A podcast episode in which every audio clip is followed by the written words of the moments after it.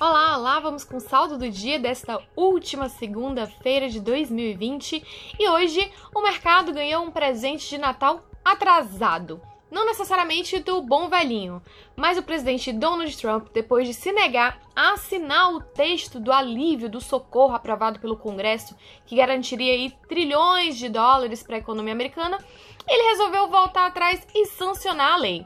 Com isso, 2,3 trilhões de dólares devem ser injetados para ajudar o país a passar por essa crise da Covid-19.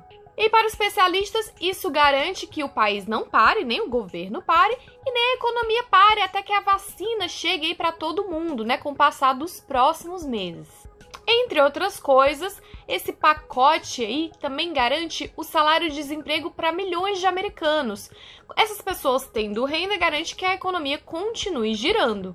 E esse foi o principal fator para animar o dia no mercado. Todas as bolsas reagiram muito bem a esse pacote, da Ásia aos Estados Unidos, passando pela Europa, todo mundo fechou no positivo. Por aqui no Brasil não foi diferente. O Ibovespa fechou com alta de 1,12% aos 119.123 pontos. Depois de sucessivas quedas, o dólar subiu um pouquinho. Aí nessa segunda-feira ele fechou com um aumento de 1,16%, negociado a R$ 5,24.